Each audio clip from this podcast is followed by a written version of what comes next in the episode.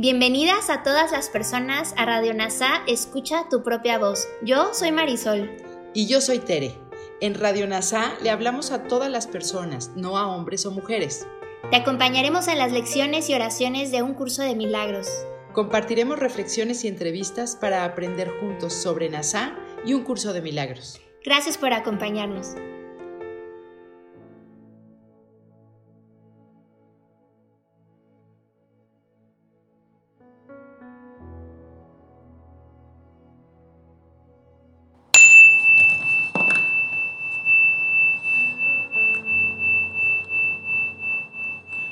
Hola, soy Miguel Ángel Holguín, fundador de NASA Curarte Tú.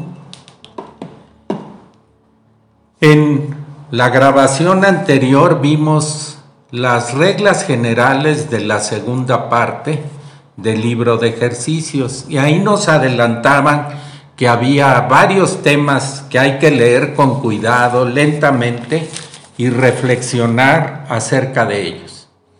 El primero, ¿qué es el perdón? Está antes de la lección 2.21.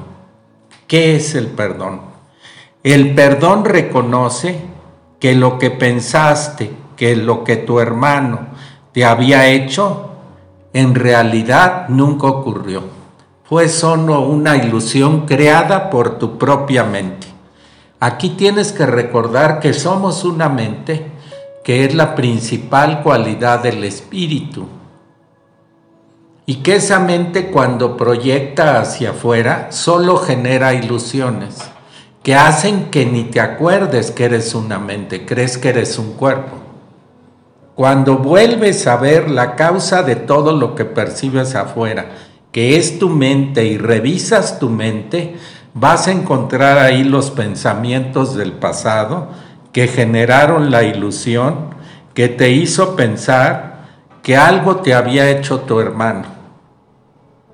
El perdón no perdona pecados, otorgándoles así realidad. Sencillamente ve que no se cometió pecado alguno. Y desde este punto de vista, todos tus pecados quedan perdonados. ¿Qué es el pecado? Sino una idea falsa acerca del Hijo de Dios. El perdón ve simplemente la falsedad de dicha idea y por lo tanto la descarta. Lo que entonces queda libre para ocupar su lugar es la voluntad de Dios. Fíjate, vas a quitar esa proyección de que tu hermano te atacó y en su lugar va a quedar la voluntad de Dios. Vamos a hacer una meditación para que lo experimentes. Pon tu espalda recta, fíjate en tu exhalación y si vienen pensamientos, solo dices pensamiento. Y así nos vamos a quedar unos momentos.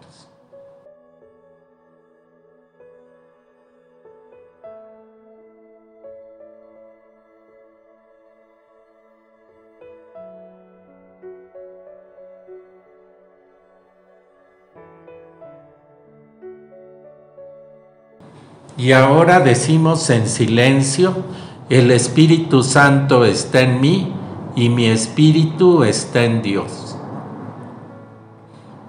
Y le decimos al Espíritu Santo que ya nos dimos cuenta de algún ejemplo de ataque de algún hermano. Te pido que pienses en algún ataque. No tiene que ser grande ni importante, puede ser pequeñito alguien te empujó, se te cerró en lo que circulabas en tu automóvil, o alguien muy cercano te dijo, hizo algo o dejó de hacer algo que tú viviste como un ataque. Recuerda cualquiera de esas experiencias.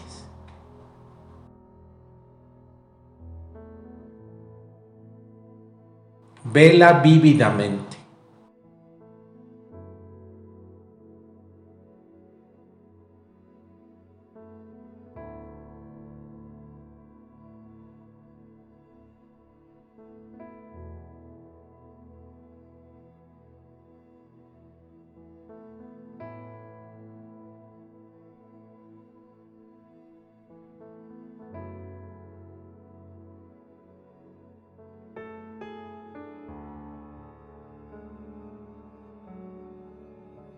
Y ahora ese ataque que pensás que te, te había hecho tu hermano, le vamos a decir al Espíritu Santo que ya nos dimos cuenta que no es un pecado, es simplemente un error de percepción de nuestra propia mente y que queremos corregirlo porque es una simple ilusión.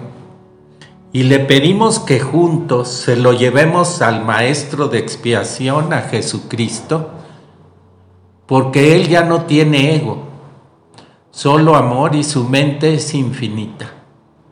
Y en lugar de pedirle algo concreto, presentándole esta idea de que alguien nos atacó, le preguntamos, ¿cuál es tu voluntad?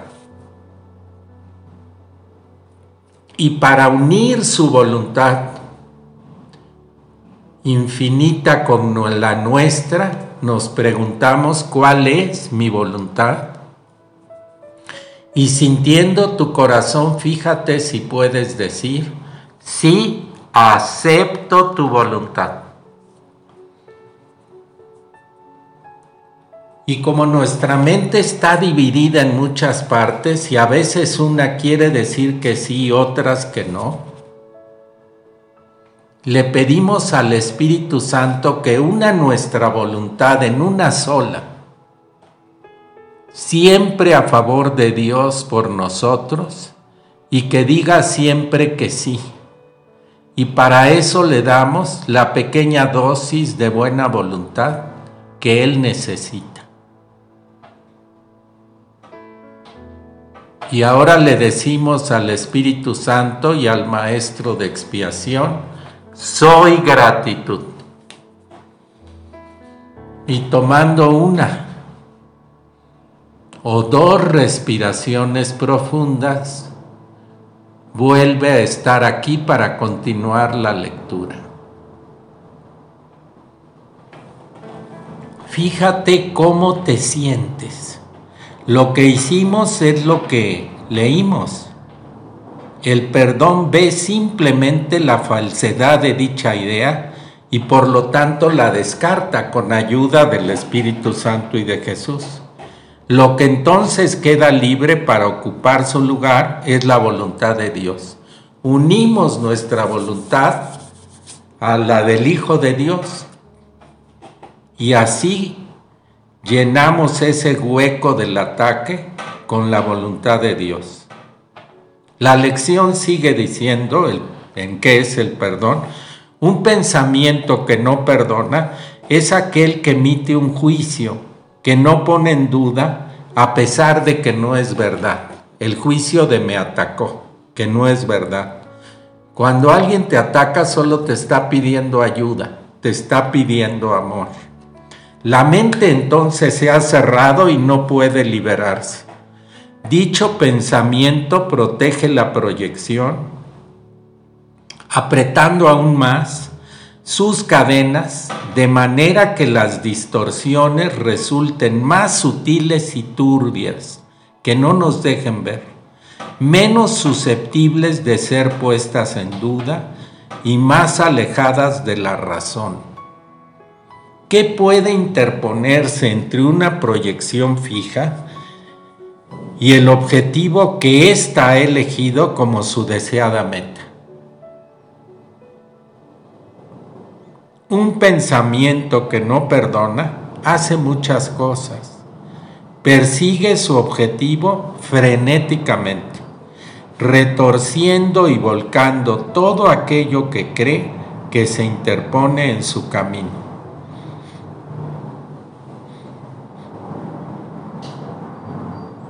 Su propósito es distorsionar, lo cual es también el medio por el que procura alcanzarlo. Se dedica con furia a arrasar la realidad sin ningún miramiento por nada que parezca contradecir su punto de vista. El perdón, en cambio, es tranquilo y sosegado y sencillamente no hace nada. No ofende ningún aspecto de la realidad, ni busca tergiversarla para que adquiera apariencias que a él le gusten. Simplemente observa, espera y no juzga. El que no perdona se ve obligado a juzgar, pues tiene que justificar el no haber perdonado, porque sabe en el fondo que es una ilusión. Pero aquel que ha de perdonarse a sí mismo, debe aprender a darle la bienvenida a la verdad exactamente como es. No hagas nada, pues, y deja que el perdón te muestre lo que debes hacer por medio de aquel que es tu guía, el Espíritu Santo, tu Salvador y protector, quien lleno de esperanza está seguro de que finalmente triunfarás. Él ya te ha perdonado, pues esa es la función que Dios le encomendó. Ahora tú debes compartir su función y perdonar a aquel que Él ha salvado, cuya inocencia Él ve y a quien honra como el Hijo de Dios. A ti mismo y a todos los que ves, a todas las personas que ves. Todos somos hijos de Dios somos la misma mente que está soñando, que está separada. Y el perdón nos vuelve a recordar la unión y por eso las personas que hacen el ejercicio de perdonar, de este auténtico perdón, sienten paz, una profunda paz, se sienten más ligeras. El perdón para destruir, que está explicado en el canto de la oración, es un perdón falso, es el que nos han enseñado toda la vida, diciendo me atacó es muy malo, pero yo soy muy bueno y lo perdono.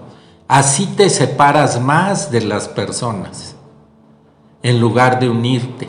Recuerda que el único problema que existe es la separación.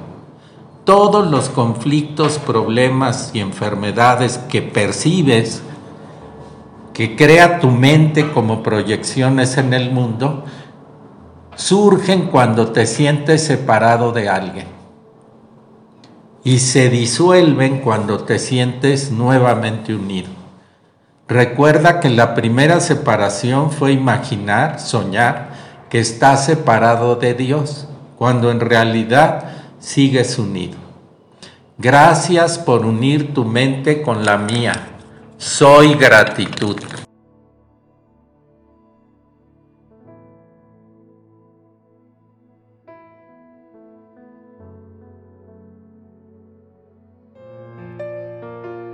Gracias por unirte a Radio NASA. Escucha tu propia voz. Te esperamos en la siguiente transmisión. Búscanos en Instagram y Facebook como arroba NASA Curarte Tú. También encuéntranos en Telegram y YouTube. Suscríbete a este espacio y Escucha tu propia voz.